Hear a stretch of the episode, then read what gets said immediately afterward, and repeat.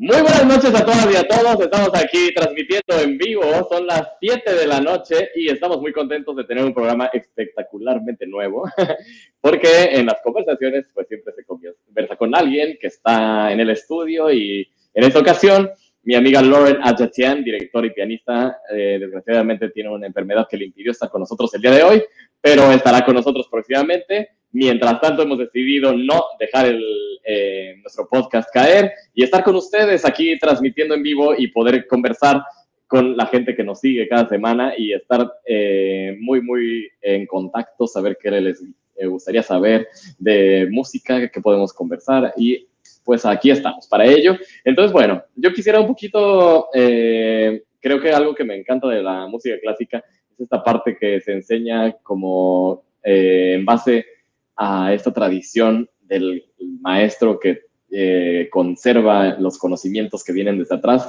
y es una transmisión muy, muy hermosa de, pues, de una cultura, de una cultura musical. Y quisiera rendirle tributo a mi, no fue mi primera maestra de piano, pero sí la más significativa, la maestra Eva del Carmen Medina, con quien llevo una excelente relación desde que yo tenía como 15 años. Y me gustaría, no sé si Joshua, ¿está listo el video? Todavía necesitamos un tiempecito. ¿Sí? Pues vamos a ver una parte de mi, esta es una de mis primeras maestras de piano, la maestra Eva del Carmen Medina, interpretando el intermezzo número uno de Manuel M. Ponce para piano solo. Es una obra pues conocidísima, bellísima y mi maestra se ha especializado en esta música. Vamos a escuchar a la maestra Eva del Carmen Medina interpretando a Manuel M. Ponce.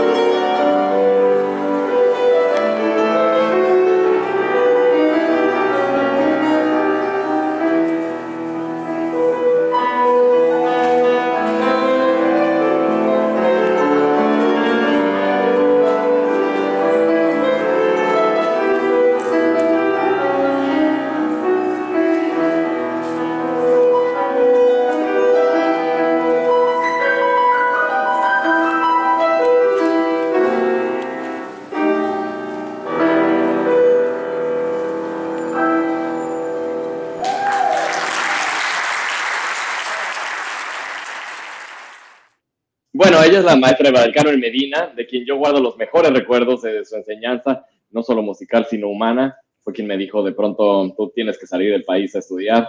Y me dio el último empujón para irme a Francia. Y pues hemos mantenido una excelente relación desde entonces. Y bueno, ella está especializada en la música de Manuel M. Ponce, de, de Ricardo Castro, los compositores mexicanos para piano. Y pues ha hecho una gran labor con, con la juventud mexicana de cultivarlos en el, amor, uh, sobre todo a esos compositores del romanticismo.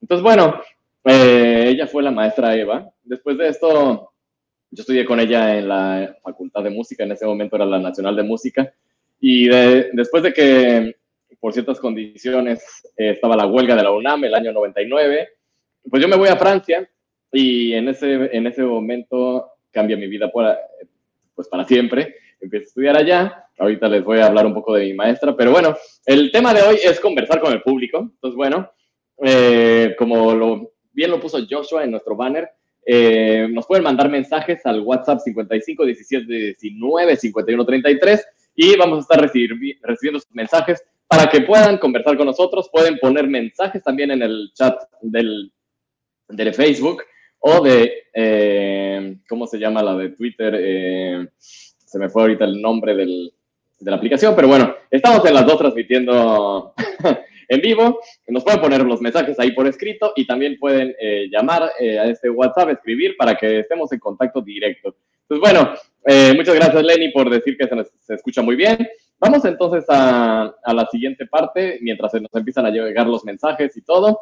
Eh, pues ya llego a Francia y empiezo a estudiar con esta maestra, se llama Françoise Pajot, una increíble intérprete, una pianista del más alto nivel, ganó muchos premios internacionales, eh, estudió con de los grandes pianistas, desde Alfred Cortot y, y, mayormente con Nikita Magalov, que es un pianista ruso eh, de los más importantes del siglo XX. Y bueno, eh, traigo para ustedes un pequeño fragmento de ella interpretando a dúo un pedazo de Libertango de Astor Piazzolla. Vamos a escuchar un fragmento de la maestra, de la increíble maestra Françoise Pajot-Onlé, es francesa, eh, interpretando a Piazzolla. Joshua necesito un momento, voy a aprovechar para saludar a Tere Hinojosa. Eh, ¿Qué tal? Qué gusto. Felicidades a Sebastián, que es su hijo, que Tere Román, muy buenas tardes. Hoy es cumpleaños de Sebastián de la Cantoría Toluca, entonces aprovechamos para saludarlo. También eh, a Tere Román del Coro 1, a toda la gente de Coro 1. Eh, entonces, bueno, les, eh, les estaba comentando de, de mi maestra Françoise Pajot, a quien también hemos invitado a esta emisión y quien vendrá próximamente. Pues bueno, ella ha hecho una carrera impresionante en el área del piano y de la pedagogía eh, pero bueno, realmente su nivel pianístico es de otro mundo, yo diría, es un nivel altísimo. Y Joshua está listo con la pieza, vamos a escuchar entonces eh, Libertango a dos pianos eh, por François Pajot Only. Adelante.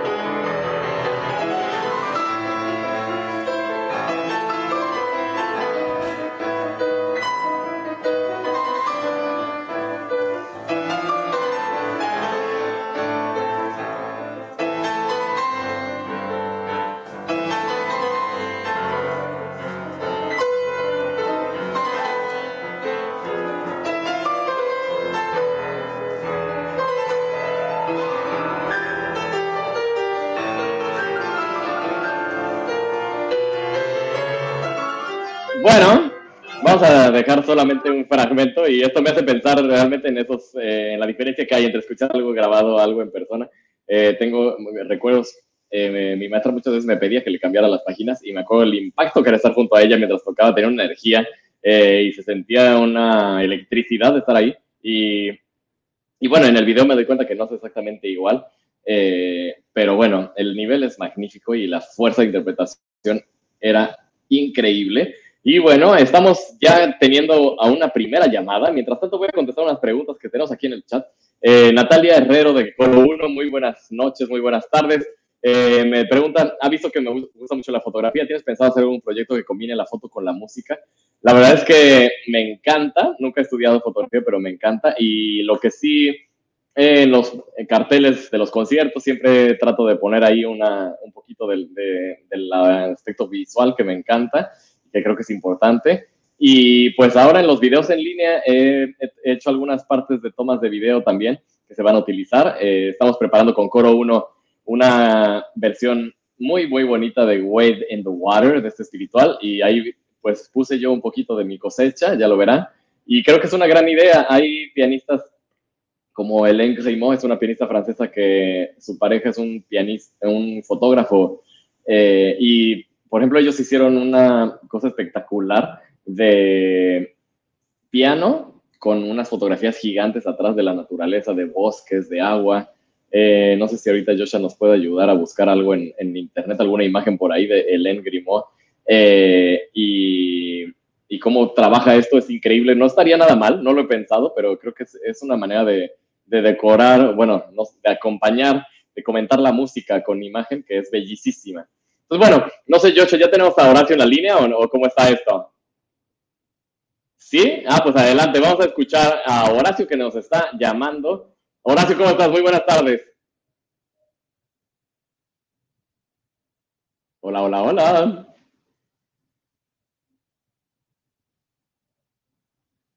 A ver, creo que nos está oyendo, pero es que ahí está. Horacio, ¿cómo estás? Buenas tardes. escuchas? Sí. Buenas tardes. ¿Un momento está conectando? Ok, bueno, este es Joshua. Joshua, ¿cómo estás? Estamos aquí. Esto es una innovación. Nunca habíamos hecho eso de la llamada en. Eh, ahí está. Horacio, ¿cómo estás? Buenas tardes.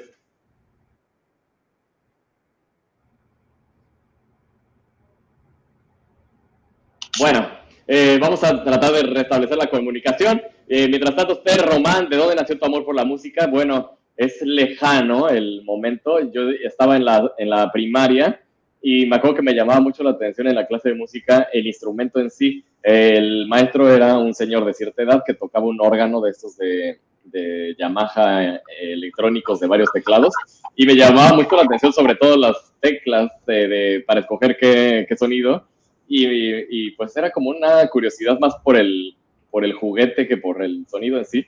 Pero bueno, mis papás, yo les dije que de la Navidad quería un órgano de regalo y fuimos, el vendedor de la tienda fue muy astuto y les dijo, miren, ustedes cómprenlo y que entre a clases. Si no funciona eh, su gusto por la música, nosotros le compramos de regreso el órgano.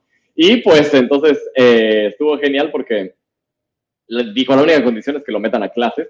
Entonces me metieron a clases y a partir de ahí eh, pues descubrí el amor por la música y ya nunca, nunca paré. La verdad es que nunca lo sentí como como un trabajo, siempre me fue acompañando en la adolescencia sobre todo y llegó un día donde pues ya era parte de mí al 100% y así fue que empecé a hacer música, ¿no? Por una curiosidad infantil. Entonces, bueno, eh, no sé si ya estamos ahora sí. Horacio, ¿cómo estás? Buenas tardes. Hola, hola. Un momento, está conectando de nuevo. Cinco segundos. Estoy llamándole por llamada normal. Ya está entrando. por favor, échenos también su mensaje. Horacio, ¿estás ahí? Hola, hola.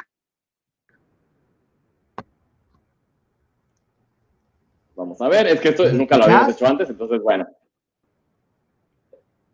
Este, pero bueno, mándenos los demás mensajes y enseguida les haremos la llamada. Continuamos con el programa, Aquiles.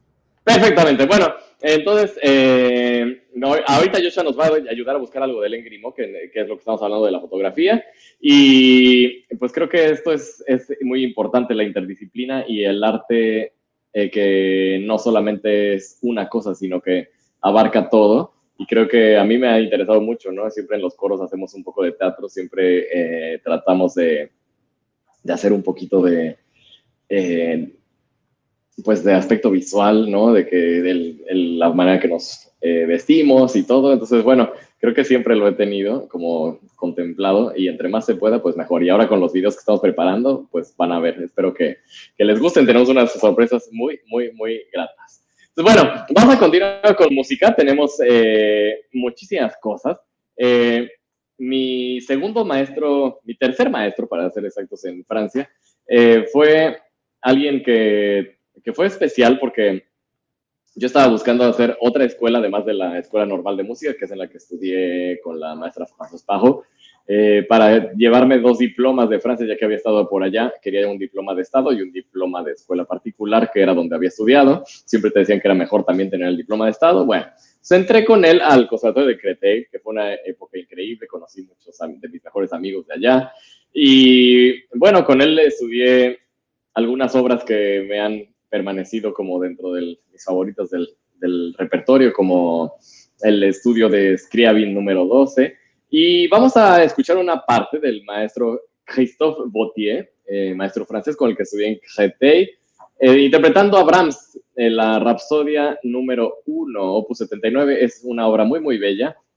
No sé si Joshua estés listo con esto para escuchar un poquito a Brahms y al maestro Christophe Bautier. Mientras Joshua está completamente listo, voy a leer los mensajes. Saludos a Miguel Ángel Pineda, muy buenas tardes, ¿qué tal?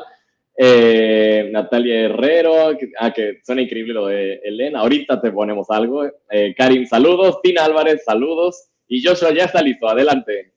¿O no está listo? Sí está listo, adelante.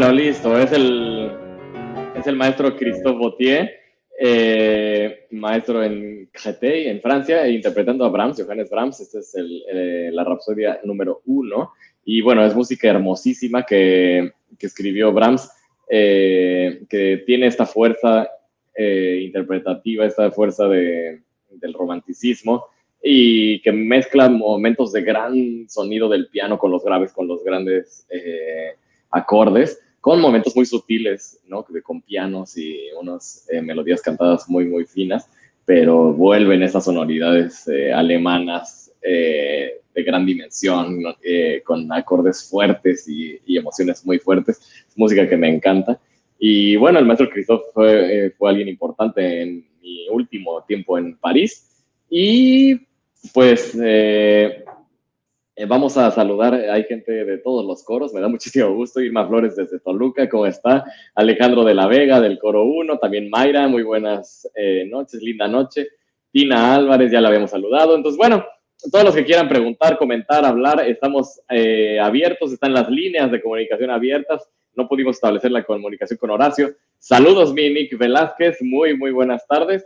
Entonces, bueno, estamos aquí eh, platicando sobre música, sobre un poquito, les estoy contando mi historia a partir de los maestros que he tenido, que como decía al principio, me parece muy, muy importante en la música clásica que se mantiene esta tradición del maestro todavía como un, me imagino, como un sensei japonés, ¿no? Que te enseña cómo vivir y cómo comportarte y cómo, o sea, la, el rol, eso es muy, muy especial en la música clásica, el rol que tiene tu maestro de, instrumento es pues un realmente como un guía espiritual que va muchísimo más allá del instrumento, ¿no? Eso, es muy, muy interesante. Entonces, vamos ahora a mi siguiente etapa. Yo, yo estoy en Francia, estudio ahí piano, con, sobre todo con la maestra François Pajo, de quien pusimos esta versión del Libertango.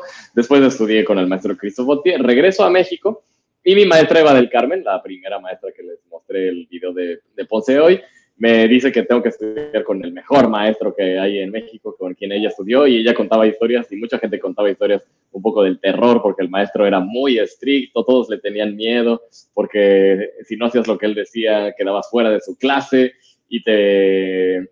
Pues eh, había una leyenda alrededor del maestro Néstor Castañeda, y me dijo, pues no, no es así como fácil estar con él, es muy difícil, eh, obliga a los alumnos a estar muchas horas, y es muy, muy estricto, pero yo creo que es lo que te, lo que te hace falta para ya terminar así de, de cuajar, ¿no? Como pianista. Y pues ya regresando a México, 2005, voy a tomar algunas clases con el maestro Néstor Castañeda, que me recibió de la verdad de la mejor manera. Era, pues, sin saberlo, eran sus últimos años de vida y ya era un poco más eh, dócil. Eh, a mí me tocó ya una etapa de muchísimo más, eh, pues mi relación con él fue realmente muy, muy tranquila, no hubo eh, algún altercado pequeño por ahí, pero no, nada del, del monstruo del que hablaba, ¿no? De, de ese maestro que si hacías algo que no le gustaba, te despedía de su clase para siempre, ¿no? Y, estabas eh, ya, eh, no sé, como vetado, ¿no? De, del mundo del piano para, por siempre. Entonces, bueno, vamos a escuchar una parte. Esto yo lo, busqué hoy en internet y no sabía que existía del maestro Néstor Castañedo tocando. Yo creo que él en ese video pues mm, era muy joven. Eh, vamos a verlo y ahorita que lo comentamos. Saludos a Marta Laura, hola amiga, ¿cómo estás? Saludos a Tere que me pregunta si he compuesto alguna obra musical. Ahorita hablamos de eso. Vamos entonces con el maestro Néstor Castañeda y la balada 1 de Frédéric Chopin.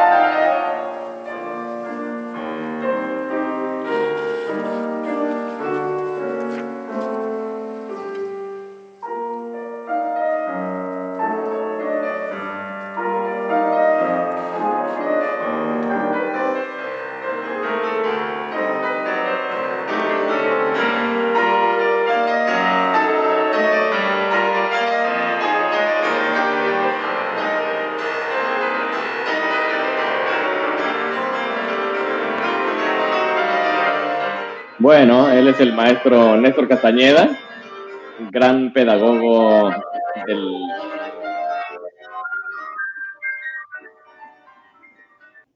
Listo, gran pedagogo del piano eh, en México, eh, formó eh, de los mejores pianistas que, que ha habido en este en la Nacional de Música, ¿no? Fue un maestro excepcional y bueno, tristemente descansa en paz, pero dejó un legado que sigue vivo en todos los que estudiamos con él, ¿no? Él, era de, un, de una disciplina y como de un amor por el instrumento increíble. bueno, eso fue genial. Eh, Terry Hinojosa me pregunta si favorece o perjudica la rigidez, la rigidez de un profesor. Creo que eh, han cambiado las cosas y eh, mi perspectiva personal de acuerdo a cómo yo viví eh, la rigidez.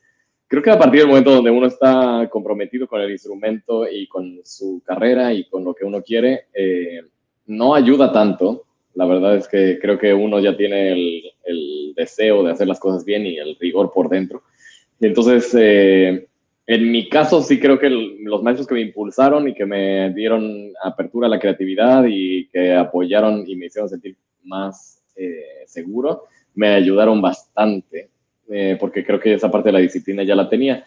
Sin embargo, creo que sí es importante para alcanzar cierto nivel el trabajo de la técnica y el rigor de, que pues no es estudiar un día media hora y ya voy a ser pianista. Entonces, sí creo que es importante ser, eh, pues ser exigente, pero sí creo que hay que ver hasta dónde, ¿no? Si el alumno no tiene el deseo, es muy difícil inculcárselo a partir de la nada. Entonces, eh, ahí creo que hemos aprendido como sociedad, o estamos aprendiendo como sociedad, cómo encontrar ese equilibrio entre que el maestro dé eh, alas a los alumnos, de, les dé oportunidades de aprender, de crecer, de, de sacar quienes realmente son, y del otro lado, que pues sí, se les inculque una disciplina, un trabajo, que pues sin eso no se llega a ninguna parte. Eh, acabo de tener una experiencia muy, muy particular con el coro de jóvenes de la Escuela Superior de Música, con quien estamos trabajando todos los jueves en línea, en Zoom. Y ha sido interesante que pues decidí darle un poco la vuelta al trabajo que siempre hacemos y les pedí que hiciéramos algo creativo en, el, en, la que, en lo que ellos pudieran eh, decir qué se les antojaba hacer. Eh, estábamos haciendo una canción, decidimos hacer una canción de Michael Jackson y les dije, la parte del video, pues vamos a, hacer lo que ustedes quieran. Eh, den ideas, pueden actuar, pueden pintar, pueden pues inventar lo que quieran y es, eh, para mí fue algo muy especial que se sentían completamente raros, ¿no? Estamos en hablando de una escuela de arte y los alumnos se sentían muy extraños de que les dijeran, a ver, vamos a crear, vamos a ser artísticos y vamos a, a partir de la libertad de creación, ¿no? Como que tristemente a veces creo los conservatorios, pues es un poco, obviamente, como el nombre indica, conservar una tradición, conservar una cultura, lo que les decía el maestro que va pasando la, la información de una generación a otra. Pero está este lado que creo que es muy bonito también inculcar de emprender, crear, inventar, y eso se hace mucho menos, curiosamente. Y fue, creo, los alumnos que, que tomaron el reto hicieron cosas fabulosas. Estamos trabajando en este video eh, y va a ser eh, increíble. Pero del otro lado, muchos se quedaron pasmados ante esa cosa tan extraña de decirles, tienen libertad, hagan lo que quieran, lo que necesiten expresar, ¿no? Como que muchos se lo tomaron como muy, muy, eh, muy asombrados, ¿no? Estaban muy, eh, fue para ellos algo inesperado. Pues bueno, así es como yo lo veo. Creo que hay todo un tema ahí alrededor. Cuando uno habla con la gente eh, del ámbito de la música clásica, la mayoría tienen algún trauma por los maestros que les hicieron eh, pasar unos malos momentos. Y la verdad sí creo que no, no es necesario, ¿no? No es necesario. Creo que si el alumno no quiere, pues de todas formas, aunque uno le, le force, no, no es por ahí la cosa. Entonces yo creo que hay que jugar con el mismo amor que tiene el alumno y irlo, irlo canalizando. Yo así lo veo y si el alumno no quiere, pues no, nada, nada, ni con calzador, ni los zapatos entran, no, no sé cómo va la frase. Pero bueno, así está la cosa. Yo ya no sé si hay alguien que quiera estar en contacto en línea. Eh, estamos con las líneas abiertas, estamos abiertos a cualquier pregunta, así es que es el momento de aprovechar. Eh, si quieren que se ponga esto más candente, pues eh, preguntas de todo tipo, ya saben, estamos con las líneas abiertas. Vamos a, entonces a continuar. esto fue mi regreso a México, estudié unos años con el maestro Néstor y después grabé algunos discos de piano solo Y el último disco de piano solo que grabé, que sigue en edición desde hace ya algunos años, que tiene que salir justo aprovechando la, eh, esa cuarentena, en eso andamos. Eh, bueno, este video lo grabé el último día, ya habíamos terminado de grabar todo y era así como eh, un momento de, libertad, de decir, bueno, ya no importa cómo salga. y toqué este, un pedacito del coral del preludio coral y fuga de César Frank, la parte central que es el coral, que es de las piezas más hermosas que existen en la historia de piano. Y creo que es eh, algo muy, muy, muy eh, hermoso eh, porque llevó la, pues, la escritura pianística a, otro lugar, ¿no? Espiritual, profundo. Y bueno, cuando uno toca toda la obra, el preludio coral y fuga, es un pues tal cual una aventura, un viaje eh, a, muchos lugares, ¿no? De fuerza, de tristeza, de, esperanza. Eh, y pianísticamente, ¿no? También es increíblemente difícil. Al final se junta todo el material eh, de, los tres movimientos. Vamos a escuchar un pedacito del coral que grabé entonces en un lugar que se llama Tepo Sound, que es en Tepoztlán, que es donde grabé mi último disco de piano. espero que Joshua esté listo. Adelante, Joshua. Vamos a escuchar a César Frank, interpretado por un joven pianista hace unos añitos. A ver.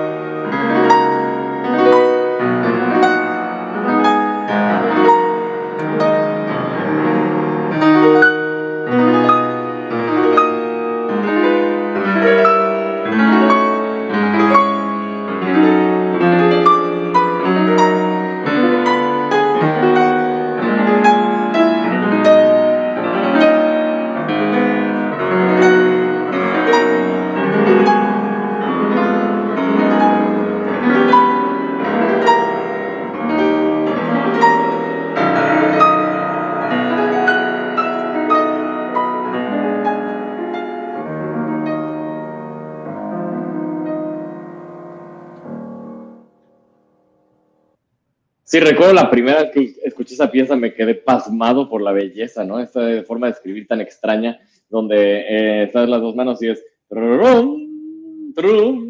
Entonces, quien hace la melodía en realidad es la mano izquierda después de arpegios con las dos manos, aquí se ve. Entonces están las dos manos y la mano izquierda cruza y va haciendo la melodía en una escritura un poco inusual y es realmente un momento de los más majestuosos, espirituales, poderosos de la historia del piano, en mi punto de vista. Y yo en cuanto oí esto dije, tengo que tocarlo un día. No está bien lo que me metía, pero es realmente espectacularmente bello. Ahorita que lo escucho, además esa vez me acuerdo que la toqué con una eh, soltura porque eso ya no era parte del disco, ya lo había grabado. Entonces en el disco uno toca con muchísima tensión de que tiene que quedar perfecto todo. Y ahí pues ya era más con el celular y daban vueltas alrededor del piano mientras se tocaba ya este como en una fue un momento espiritualmente bueno porque eh, grabar un disco de piano solo es muy difícil, ¿no? Eh, realmente son muchas horas de estar ahí repitiendo y es mucha presión sobre uno mismo, depende también del tipo de piezas, eran muy difíciles las que grabé en ese disco, entonces bueno, cuando terminó, eh, pues sí, ameritó el brindis y ameritó tocar esto así como en el momento de, de libertad espiritual, ¿no? Fue increíble. Bueno, vamos con algunos mensajes antes de que tengamos a alguien en el aire y eso va a estar muy, muy bien. Eh, bueno, eh, me dice Natalia Herrero si me gustaría formar parte de un coro como cantante o continuar dirigiendo o ambas. Eh, pues disfruto muchísimo la parte de dirigir, porque siento que uno tiene que ir encontrando en la vida donde un equilibrio entre lo que le gusta hacer y donde siente que tiene el talento. Y creo que yo me di cuenta rápidamente bueno, yo eh, me encanta cantar desde muy, muy joven. Eh, ahí eh, tal vez soy un pianista con alma de cantante y me gusta mucho esa parte, pero nunca se me ha hecho fácil, ¿no? He estudiado y todo, pero siento que mi, mi, talento más grande no está ahí. Y aunque lo he trabajado y todo, como que descubrí que a partir de la, en la dirección al revés, siento que me es bastante natural y que fácilmente puedo lograr que la gente entienda lo que quiero y canalizar las energías entonces, eh, de alguna manera siento que dirigirme es más natural y que puedo hacer que la gente a través de, de mis ideas cante y así yo canto a través de ellos. Es una cosa bastante linda. Y pues no sé, creo que es parte de la vida saber dónde está tu talento y dónde no.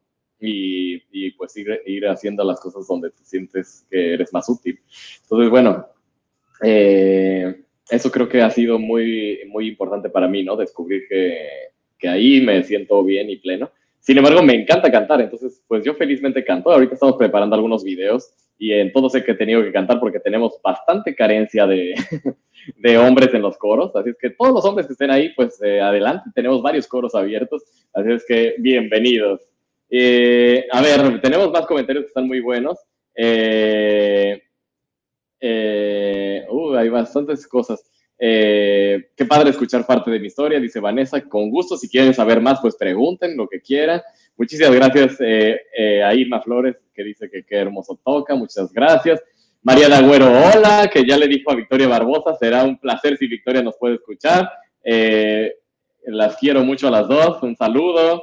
gracias, Karin, por el bravo. Y Mayra del Villar dice que apasionante es el piano. Y vamos a, antes de seguir con más comentarios, creo que tenemos entonces en la línea, si no me equivoco, a Javier. ¿Está Javier de Coral Dinámica en la línea? Dime, Joshua. Eh, creo que todavía no. Mientras tanto, continúo con los mensajes. Eh, Eri nos dice, bravísimo, me impresiona que no haya nada de errores en la interpretación y todo de memoria con una confianza total en el momento. La verdad es que esta interpretación fue en un momento ya donde ya no importaba nada, entonces justamente es de esos pocos momentos en la historia de, de la vida donde ya uno, yo me sentía así, pues libre, ¿no? Ya no importaba nada. Entonces sí, fue un bonito momento.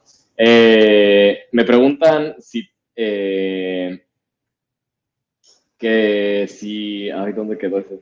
Que si mi familia hay tradición musical, eh, aquí está.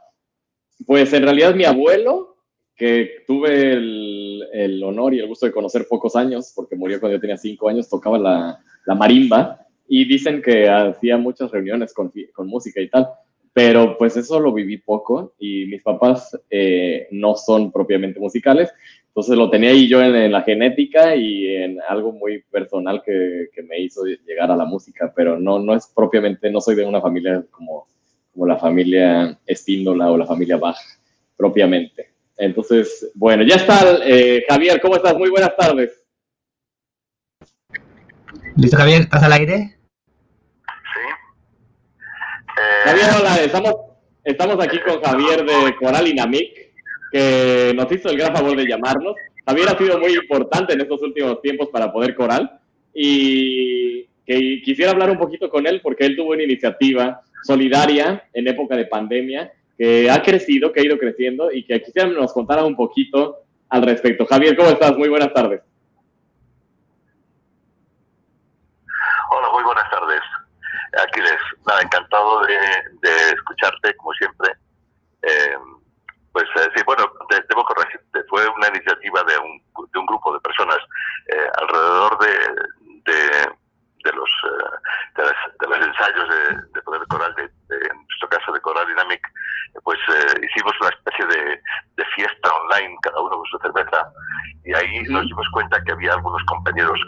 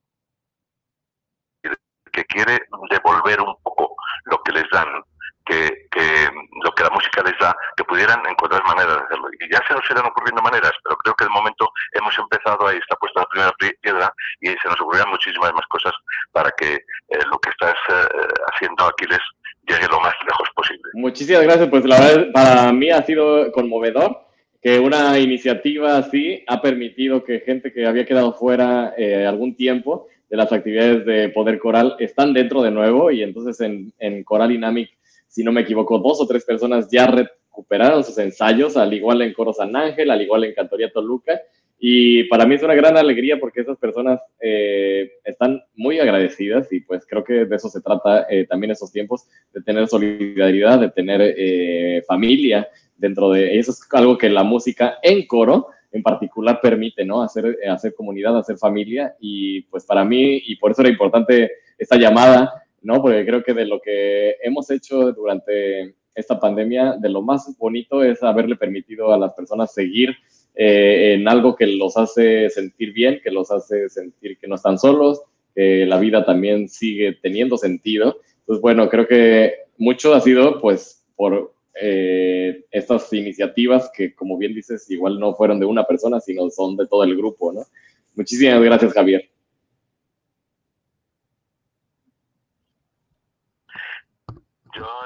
Y, yo lo que a todos los que nos están escuchando, si les puedo animar a que hagan ese pequeño esfuerzo, una pequeña de, poder coral y aportar un poquito, eso haremos que esta máquina sea cada vez más más potente, o si quieren hacer una donación de una sola vez, o, de alguna manera encontrar la manera de colaborar, porque yo creo que somos muchas personas las que estamos aquí, que con un poquito de cada uno podemos hacer grandes, grandes cosas. Y, y, podemos hacer que esto tenga una, un, un, sentido eh, mayor todavía y, no sé, llegar. el, el mundo es muy grande. Hasta dónde se puede llegar no se sabe. No, no, depende realmente de que uno se atreva a soñar grande. Y pues sí, justamente estos apoyos en principio es para mantener la, eh, pues la familia que somos, que nos mantengamos unidos, pero también es para hacerla crecer en proyectos grandísimos como el que estamos haciendo de una ópera para niños basado en leyendas mayas y en leyendas prehispánicas, que está escribiendo Aide Boeto en la parte del texto y jóvenes compositores mexicanos en la parte del, eh, de la música. Y también estamos con un proyecto que se llama One, que reúne nuestra cultura con la, de música latina con la cultura estadounidense del jazz, con Anaí San John, que va a ser la solista, y que vamos a, de alguna manera, continuar esta colaboración, pero en algo innovador. Que el, mi brazo derecho y gran amigo eh, Azael Espíndola va a hacer la música. Entonces, también para todos esos proyectos, eh, estos amigos de Poder Coral son muy, muy, muy importantes porque nos van a permitir hacerlos y seguir creciendo. Y María de Agüero nos apoya en el maquillaje, eso está genial, ella es una, y bueno, aprovecho, vamos a hacer este, eh, solidarios, eh, también si usted necesita cualquier cosa, María en el maquillaje es una genio, es increíble lo que hace, métanse a ver su página, María de Agüero, una gran, gran amiga. Bueno, Javier, muchas gracias, estamos en contacto y hasta muy, muy pronto. De acuerdo, muchas gracias. Gracias, Javier. Hasta pronto, gracias. Bueno, pues vamos a continuar. Hay muchos, eh, ahora sí, muchos mensajes eh, con los cuales podemos empezar a conversar, así que estoy muy feliz. Eh, me voy a ir para atrás. voy a, con Eri, que se hace llamar Ecoscos, que me dice, ¿cómo manejas los nervios o la adrenalina en los conciertos como solista? Creo que justamente para hacer un buen concierto de solista necesitas tener el programa Archivi estudiado muy, muy, muy eh, bien puesto, tocado ya muchas veces. Y en ese momento se empieza a dirigir, y a dirigirlo a, gozar. Y entonces los nervios al principio son muchos, pero ya que uno empieza a tocar, quedan en el, en el pasado. Pero justamente una de las cosas que me ha llevado más hacia la música de coral es que en, en la música de solista de piano es, es algo bien difícil eh, dejarse ir, ¿no? Como que uno tiene que estar, eh, es como manejar en carretera, yo siento que uno puede medio relajarse, pero pues está el peligro inminente. Entonces uno tiene que estar siempre muy concentrado y estar en la emoción, pero también estar en la memoria y estar en pensar que sigue y pensar hacia dónde va y acordarse cómo poner el dedo aquí y la digitación. Y, pues bueno, son muchas cosas. Creo que es admirable la carrera de pianista solista. Eh, de hecho, ahora corre un video de Marta Argerich, que tal vez es la mejor pianista viviente, y que acaba de grabar en una sala vacía eh, la sonata 3 de Chopin. Y pues es espectacular porque es una actividad tan difícil de hacer así a plenitud eh, técnica y emocional que quien lo logra pues se vuelve pues de, de, otro mundo, de otra galaxia, como lo es Marta Argerich. Entonces, bueno, yo admiro mucho, creo que eh, a mí me gusta mucho la adrenalina del escenario, me saca mi mejor lado, pero definitivamente para estar listo para un concierto de piano solo eh, hay que estudiar muchas, muchas horas. Es la única forma que se puede lidiar con eso. Eh, bueno, continúo. María Dagüero dice que dirijo muy, muy bien. Muchas gracias. Vanessa dice que tengo una super voz. Victoria se conectó. Me da muchísimo gusto. Hola, Victoria. qué bueno que te avisó María, exactamente. Eh, yo las admiro mucho. Mirtala del Coro San Ángel, saludos. Eh, María del Carmen dice que le gusta mi forma de dirigir. Eh, una pregunta de Lenny, muy buena. Dice, ¿qué le dirías a los padres con hijos que tienen interés por la música como profesión? pues yo les diría que hay que apoyarlos, porque creo que uno cuando hace lo que le gusta es muchísimo más feliz, ¿no? No, No, yo jamás siento que voy a trabajar, ¿no? Sino que pues voy a hacer mi pasión y no me pesa.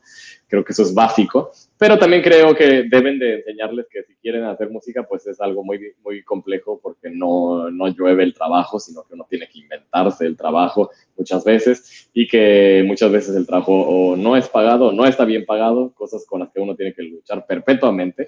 Entonces, pues eh, creo que también les diría que los preparen desde una perspectiva también de, emprendedurismo, no sé si se dice así, desde el punto de vista que no solamente se piensen que van a, tocar su instrumento y que los van a llamar y les van a pagar muchísimo dinero, eso no sucede, sino que tienen que hacer toda una, pues darle, tomar el toro por los cuernos y ver la manera de, de salir adelante, que creo que sí se puede, pero no, no es nada más estudiando el instrumento no creo que esa es la parte que a veces falla.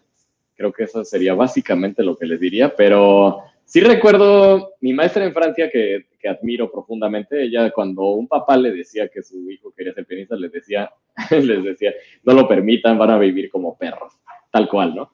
Y, y a mí me impactaba bastante.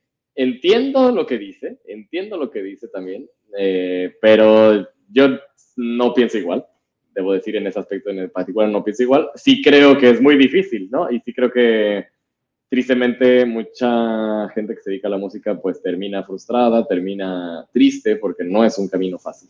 Pero pues creo que eh, caminos fáciles no hay y pues hay que, hay que ir por el camino que es el, es el correcto, ¿no? Y luego pues ver la forma. Es lo que yo diría. Eh, Karim Salum dice, en Poder Coral nos sentimos cobijados y más felices que se hayan podido integrar más integrantes efectivamente en comunidad. Sí, eso ha sido muy, muy bonito. Y vamos a continuar. Eh, Poder Coral se trata de eso, de crear comunidad y transformar vidas a través de la música. Natalia Herrero, felicidades por todos los proyectos. Muchas gracias a ustedes que los hacen posibles. Ya van a ver a Natalia eh, bailando y cantando en Wade in the Water del coro 1. Nos ha quedado genial. Bueno, Minik, voy a leer ese mensaje. El pertenecer a un coro efectivamente es pertenecer a una familia. La pandemia nos ha dejado el, el atrevernos a hacer actividades diferentes como las grabaciones, las cuales nos obliga de cierto modo a estudiar más. El atreverse a grabar individual ha sido una hermosa experiencia. Gracias por existir, poder corar. Gracias a ustedes, eh, muchísimas gracias por seguir aquí. Y bueno, pues hay que poner un poco de música porque ya es tiempo y también las líneas están abiertas. Si alguien quiere echarse una llamadita, estamos aquí para eso. Vamos a hacer mermeladas. ¿Se acuerdan de las mermeladas? o si usted quiere hablar con alguien que le gusta, con su crush, le podemos contactar y aquí hacemos una llamada de amor. Yo siempre soñé con tener un programa así como las mermeladas de, no me acuerdo cómo se llama, Sofía.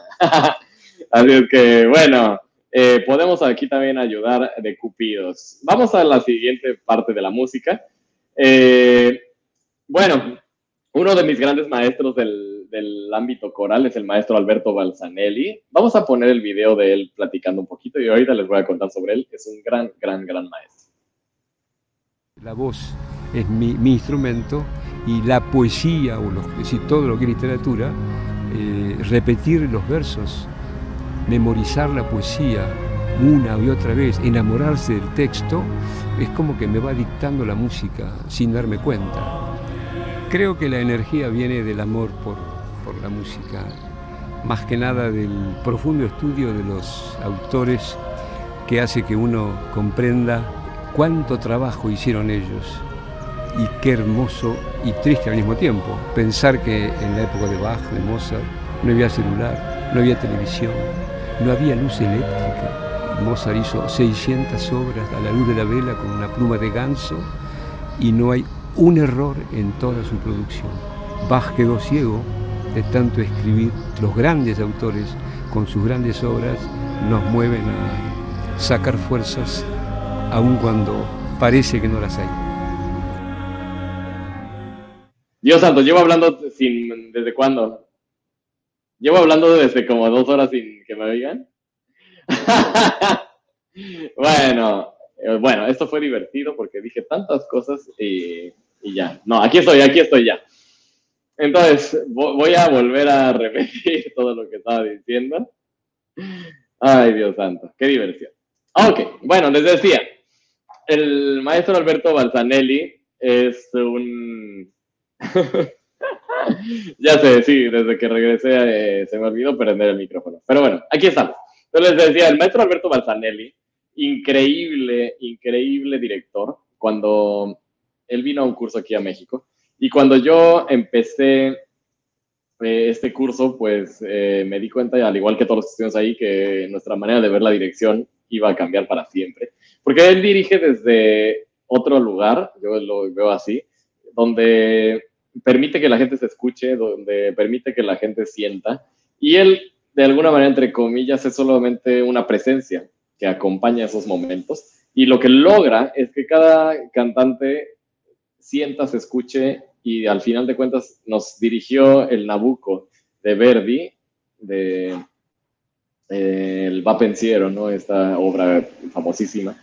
Y nos dijo, bueno, lo, voy a dirigir, pero por favor no usen las partituras, la verdad es que todos la conocíamos. Y él nada más se ponía así y movía poquitito las manos y, y pues era una presencia frente a nosotros y con pequeñísimos movimientos hacía grandes cambios en lo que pasaba sonoramente y pues permitía que el momento existiera, no, no quería controlarlo, no quería llevarlo a ninguna parte, nada más era como estar ahí. Y todos empezamos a llorar de pronto, era increíble, todo el coro llorando eh, y cantando mejor que nunca, eso se escuchaba impresionante. Y pues me di cuenta de, que la, la, dirección no es más que permitir que la gente haga lo que sabe hacer, ¿no? Y, y estar ahí de alguna manera disfrutando, te toca la mejor parte. Hay aquí una hermosa mosca. Te toca la mejor parte que es estar enfrente de todos, eh, recibiendo.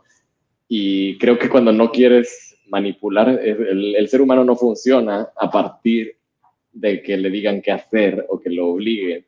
Eh, entonces, cuando alguien te está dando su voz, te está regalando su alma de alguna forma, eh, y tú lo recibes de desde un lugar muy abierto y un lugar muy Mm, como aceptando lo que te están dando, es increíble la confianza que se establece y la gente empieza a cantar desde otro lado. Y me acuerdo que eso me marcó para siempre y me di cuenta que pues dirigir no era lo que uno pensaba, que era eh, tal vez eh, decir cómo querías y lograr el sonido que tú quieres, que sí es, pero no tal cual. Ese, fue impresionante, la verdad es que, es algo eh, lo que siempre trato de llegar hacia allá porque creo que esa es la forma más pura de dirigir, ¿no? Y es, eh, es el lado más poderoso de la, de la música, ¿no? Permitir que viva por ella misma y que la expresividad de la música sea la que hace que la gente cante como debe ser. Y entonces, bueno, eh, el maestro Balsanelli, eh, por sus años de experiencia y siempre, como él mismo dijo, el amor a la música, el estudio y estar ahí y tratar de hacerlo mejor, pues tenía, había llegado a este nivel, que era impresionante, realmente yo lo, lo veo como alguien de otro mundo. Vamos a ver un pedacito del maestro Balsanelli dirigiendo, creo que vale muchísimo la pena, y qué bueno que ya me escucharon, ahora sí.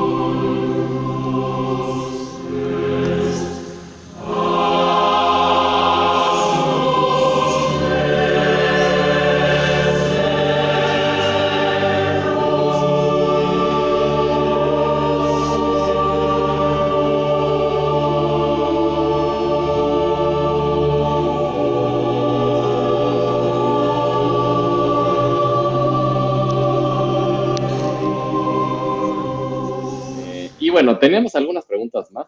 Mayra del Villar que nos decía, eh, yo admiro mucho la creación y el amor que a través de la música se puede crear. Eh, ¿Qué parte de las experiencias te han enriquecido siendo director de cada uno de los coros? Eh, pues hay muchísimas cosas. Creo que para empezar, el hecho de estar al frente de un coro, conoces mucha gente y conoces cosas muy lindas de la gente. Y esta parte de la que hablamos de la solidaridad, la entrega, eh, la, eh, la generosidad, ¿no? De dar sus emociones, ¿no? conoces las emociones profundas de las personas a la hora que se entregan.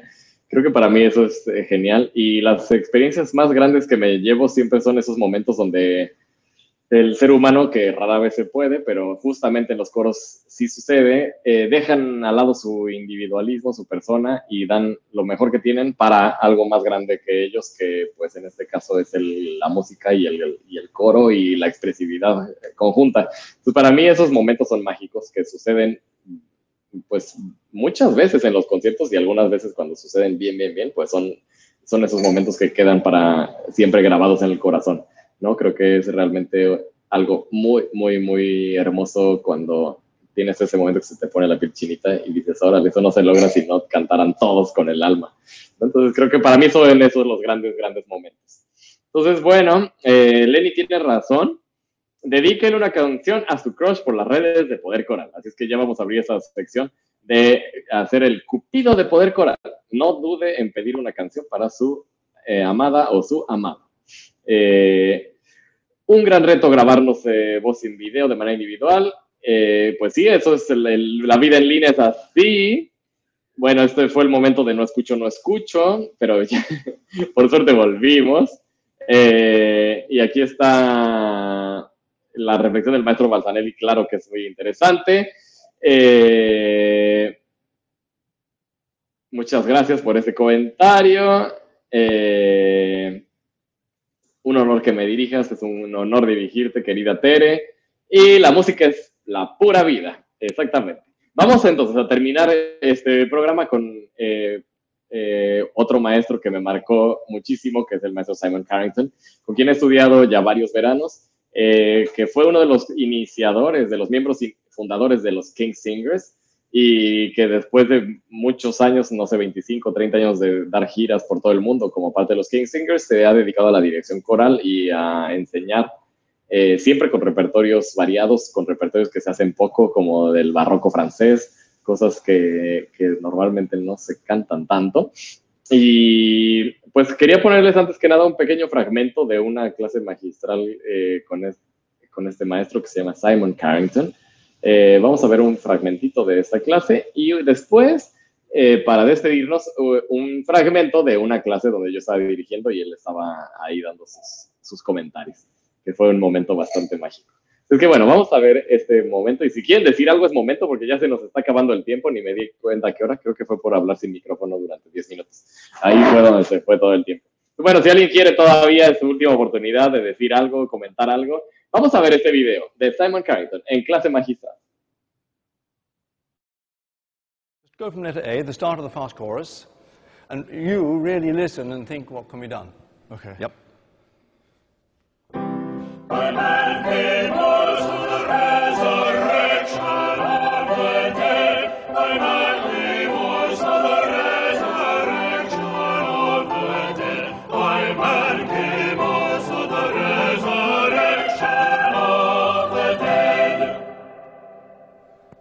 Like the three different ways of doing the text. Mm.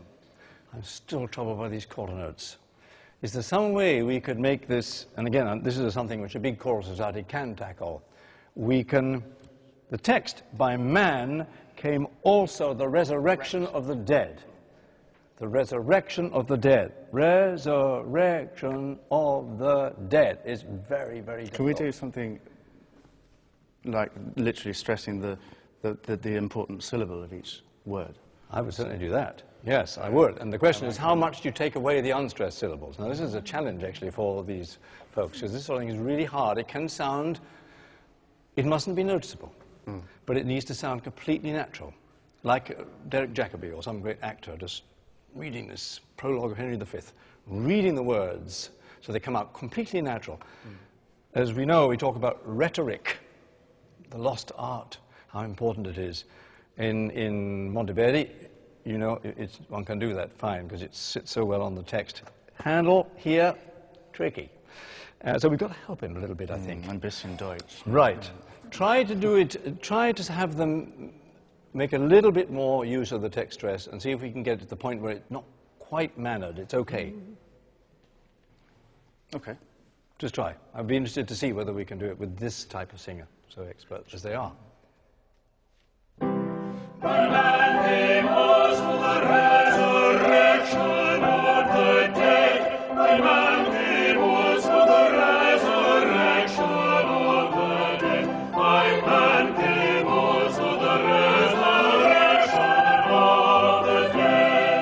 That's already much better. Resurrection. Resurrection. Resurrection of the... Pues sí, ahí yo estoy de acuerdo que, que justamente ya resucitaron los muertos, ¿no? Diciéndolo bien, el, el acento en la sílaba correcta. Siempre trabajamos eso con los coros, es muy importante. No hacer todas las sílabas iguales, ustedes lo saben. La retórica, este, como dice Simon Carrington, este arte perdido. Pero bueno, hay que, obviamente, cuando uno canta en coro es como si estuviera declamando poesía y hay que hacer esos acentos y tiene toda la razón. Y pues yo quería despedirme de este programa. Eh, gracias, gracias Eri, gracias por todo a ustedes que hacen posible. Los coros son así, no son posibles si no está cada una de las personas. Eh, María de Agüero, llevo toda una vida observándome. Cuando maquillo lo hago mil veces mejor escuchando música. Y si es música que me llega al alma, me conecto conmigo misma. Les voy a poner aquí el mensaje. Mis maquillajes los disfruto más escuchando música. Soy mejor ser humano cuando escucho música, ya sea manejando, cocinando, tejiendo y hasta charlando. Y bueno, además tiene María una hija que es una de las mejores cantantes de México, que es Jacinta Barbachano, que ya tuvimos aquí en el programa. Y tienes toda la razón, creo que la música es increíble, eh, amiga, compañera, eh, consejera y pues es una forma de expresión para quienes la hacemos que nos permite estar bien ¿no? en lo de todos los momentos y, y tratar de, transformar lo malo en, en, bueno, ¿no? transformar todo lo que nos pasa en expresión y en, algo creativo que mejore eh, la vida de los demás. Creo que eso es muy, muy, muy importante. Pues bueno, para despedirme les quería compartir eh, en estas clases magistrales con el maestro Simon Carrington eh, yo tuve, la, bueno, he trabajado con él ya varios años y hubo un ensayo que lo disfrutamos muchísimo, ya estaba la pieza casi lista y, y estuvo muy, muy interesante. Él me dijo, es que no se puede dirigir, estaba yo haciendo una espiritual, eh, esta música afroamericana eh, que viene de la época de los esclavos, que se cantaba eh, música religiosa, pero de manera muy energética, con mucho ritmo me decía, no se puede dirigir eso como si estoy haciendo en Mozart o Monteverdi, hay que, igual hay que ponerle un poco de groove a la manera de dirigir y tal, y pues no se me hizo difícil. Entonces estaba fascinado viendo cómo le, cómo hacía yo mis, este, mis movimientos un poquito eh, anti-ortodoxos, vamos a decirlo así. Bueno, es muy, es muy interesante ver las caras que va haciendo Simon Carrington conforme se va dando cuenta de, de mis libertades eh, directoriales. Bueno, vamos a ver este video si quieren comentarlo al final y ya con eso nos despedimos. Adelante, Joshua. Muchísimas gracias a todas y a todos que nos han seguido esta noche. Ha sido una experiencia bastante eh, inusual, pero la he, la he gozado bastante. Adelante, Joshua. We'll do another run. Uh, so, I know. choir one ends where?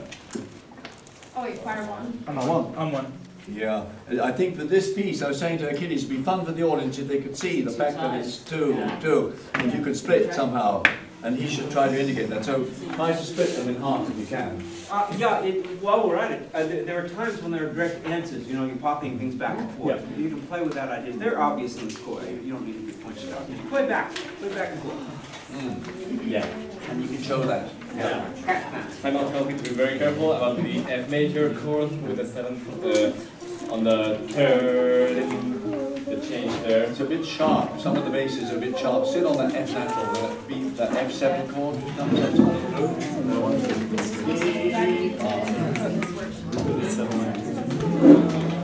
Okay, let's do it. One time. Can I Use the softs, use the guards, they're important. Guards. I mean, use them as you're doing. Make sure yeah. So, okay, yes. you want us to kind of turn ourselves so you have that. It'll be cool. It'll be cool. A little bit. Just a little bit. Okay, great. Yeah.